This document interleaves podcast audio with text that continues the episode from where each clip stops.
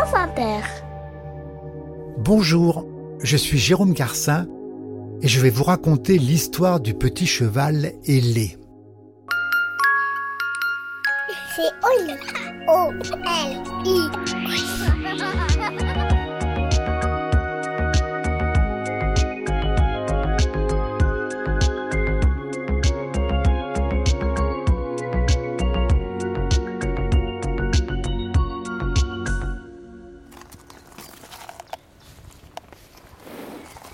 Elle s'appelait Isabelle, mais tout le monde au centre équestre de la colline fleurie en Normandie la surnommait Ma.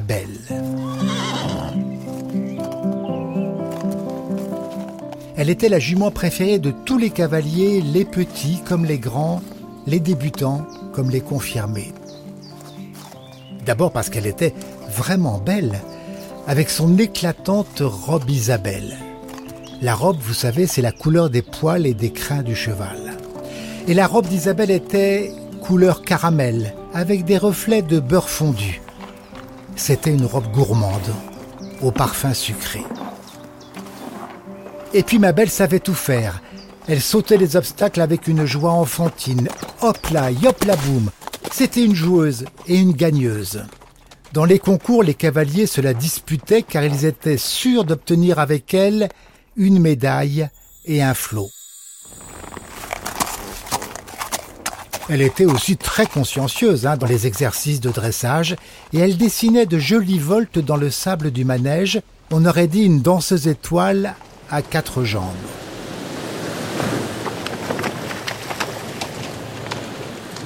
Et puis en promenade sur la plage, elle était rassurante.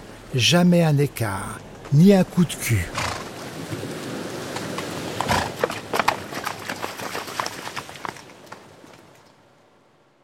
Mais un jour, ma belle s'est mise à boiter.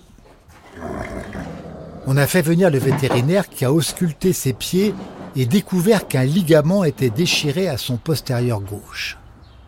Les semaines ont passé, ma belle ne guérissait pas.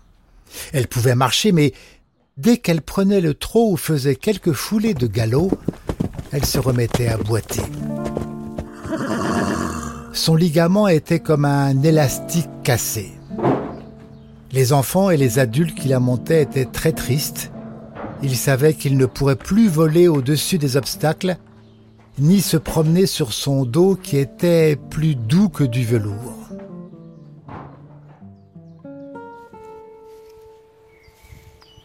Alors la directrice du centre équestre de la colline fleurie eut soudain une grande idée qu'elle exposa à tous les cavaliers réunis devant les écuries. Puisque vous aimez tant monter ma belle et qu'elle est encore jeune, elle a 10 ans, sachez que ça équivaut à 35 ans pour un être humain, je vous fais la proposition suivante. Nous allons la mettre au pré où elle va manger beaucoup d'herbes et reprendre des forces. Et puis nous allons la faire pouliner pour qu'elle donne naissance à de beaux poulains qui lui ressembleront et vous pourrez alors les monter quand ils auront 6 ou 7 ans.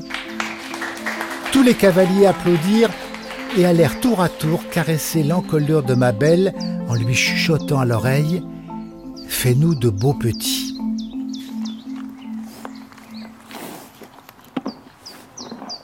Le temps passa, ma belle vécut des journées tranquilles dans le grand pré de la colline fleurie, et puis, un matin, débarqua d'un camion un grand cheval noir.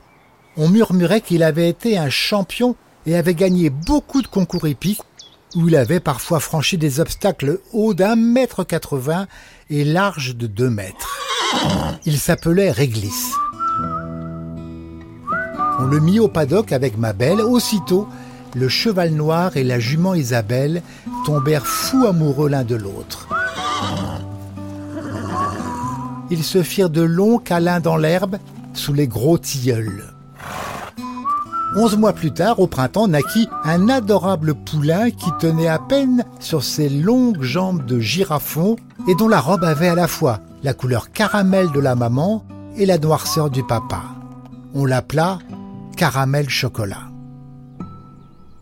Tous les ans après la visite de Réglisse, le ventre de ma belle grossissait et chaque printemps, elle donnait naissance à un nouveau poulain. Après caramel chocolat, il y eut caramel noisette et puis caramel pistache et enfin caramel noix de cajou. Bientôt, les quatre caramels furent assez forts pour être montés. Leur mère leur avait donné sa puissance, son habileté et son courage.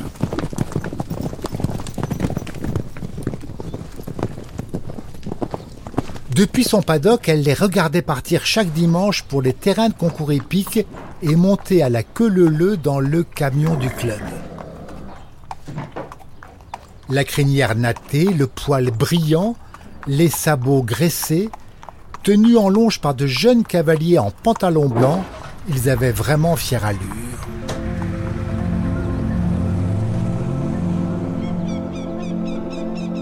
Or, pendant que les caramels faisaient des prouesses, le palefrenier du club avait remarqué que, en fin de journée, un magnifique aigle royal, après avoir longuement tourné dans le ciel, venait se poser sur un des piliers du paddock.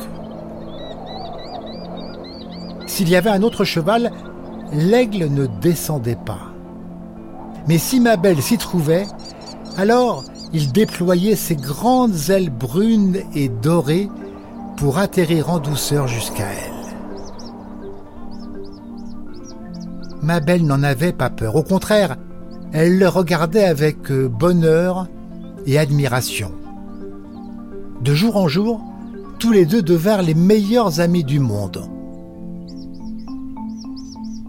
Parfois, l'aigle se postait sur la croupe de la jument et sur sa tête, en faisant bien attention à ce que ces serres puissantes avec lesquelles il attrapait d'ordinaire les renards et les lièvres ne la blessent surtout pas et ne déchirent pas sa belle robe Isabelle.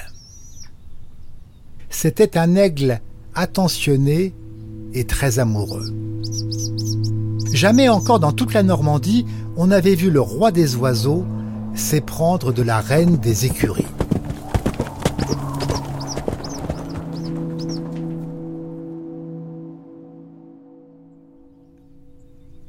Quelque temps plus tard, le ventre de ma belle commença à s'arrondir, au grand étonnement de la directrice du centre équestre de la colline fleurie, car elle n'avait plus fait venir depuis longtemps Réglisse le grand cheval noir.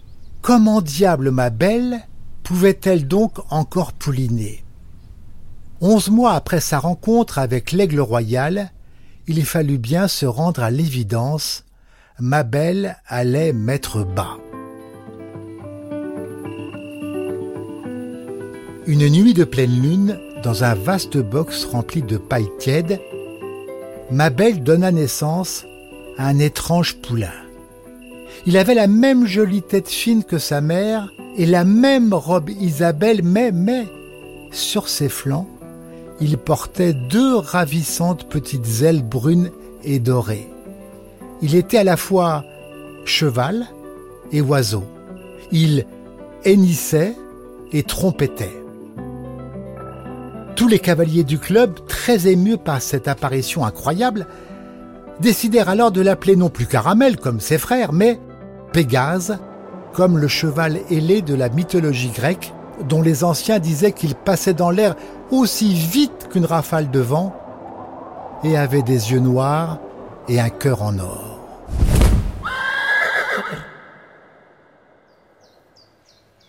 Pégase grandit au pré sans quitter ma belle, qu'il tétait goulûment et qu'elle léchait affectueusement.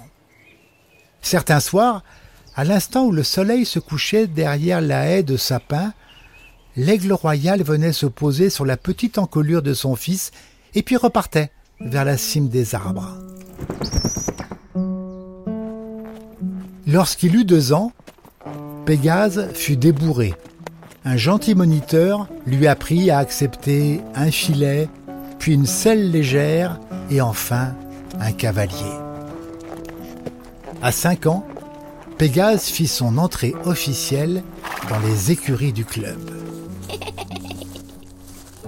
Il fut monté par des enfants qui prenaient garde en lui demandant le trot ou le galop à ne surtout pas abîmer ses ailes avec leurs jambes.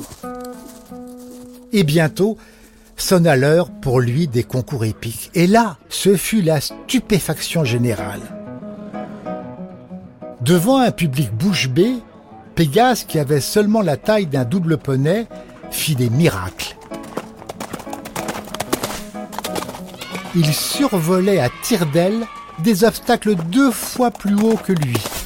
Quel acrobate Il était devenu le champion de la terre et du ciel. Désormais, on le surnomma Pégase Ier.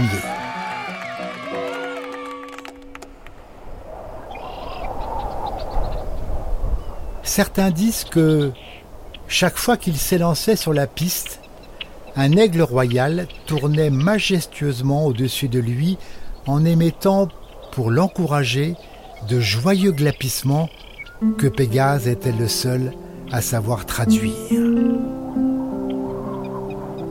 Alors, cher petit lecteur, quand vous vous promènerez dans la campagne et que vous verrez des chevaux galoper dans de vastes prairies, pensez à regarder en l'air. Il y a souvent de grands oiseaux qui, tout là-haut, les accompagnent, les protègent et leur donnent de la force.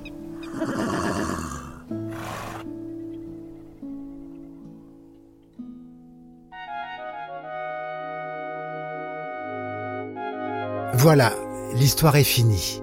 Et maintenant, au lit. Non, une autre.